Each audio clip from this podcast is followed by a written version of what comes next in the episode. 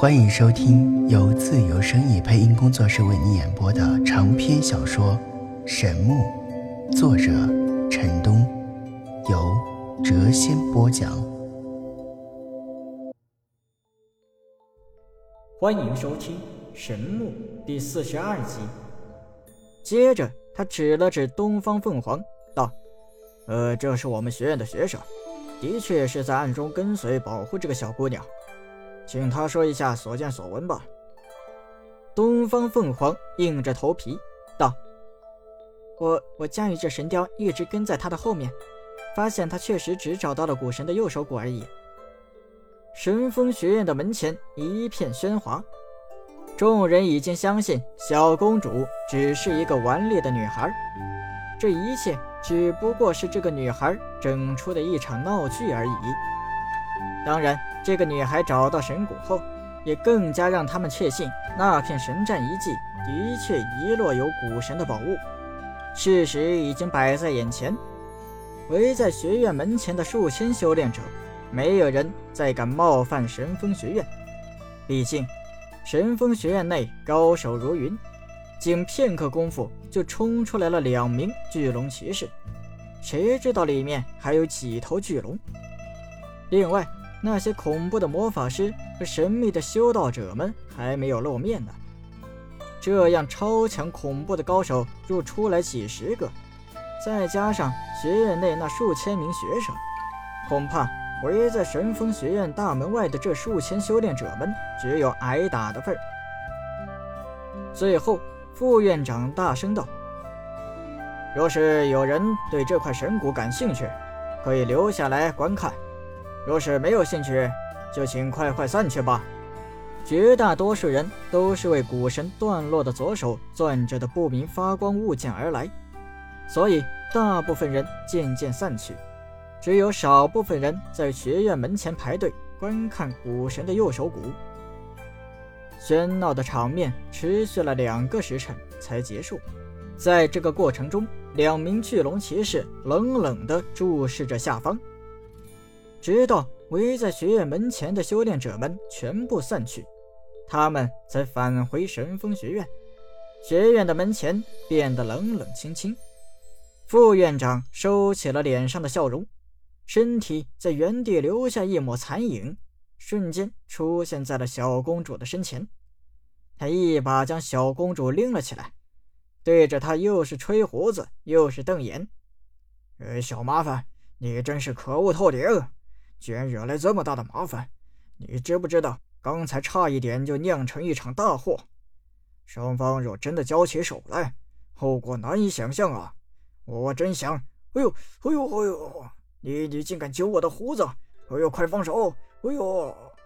小公主一点也没有愧疚之色，相反还有些气呼呼，使劲儿的扯着副院长的胡须：“死老头，臭老头，谁叫你那样为难我的？”活该！现在还敢抱怨我？我揪我扯，扒光你所有的胡须！小公主的两只玉手使劲地扯着副院长的胡须。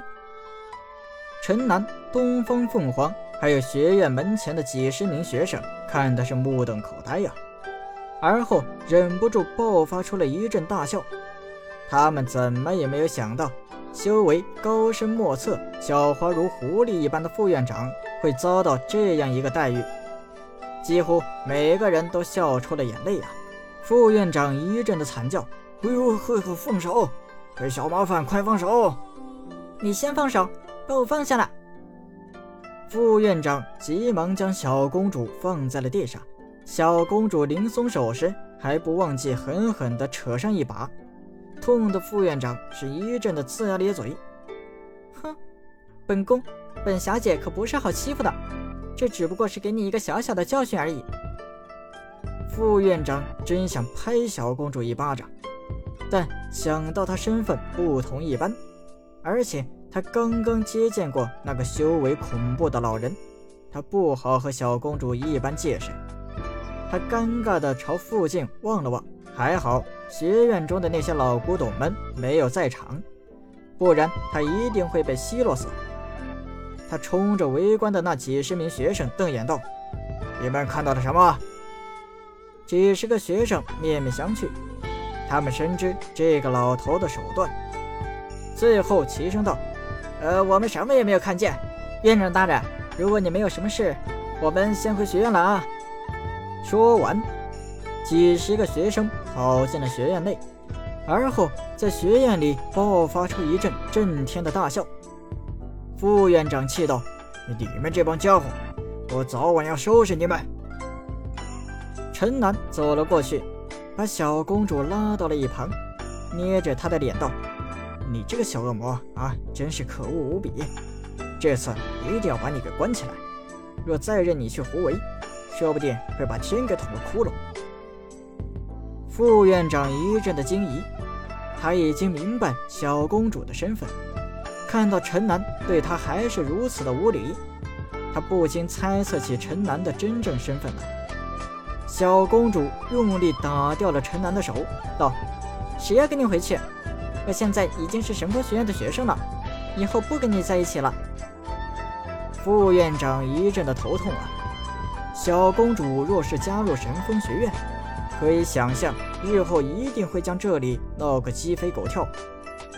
东方凤凰有趣的打量着小公主，道：“小邋遢，加入神风学院每学期需要交纳三千金币，你抢来的那些钱都被没收了，难道你还要去抢吗？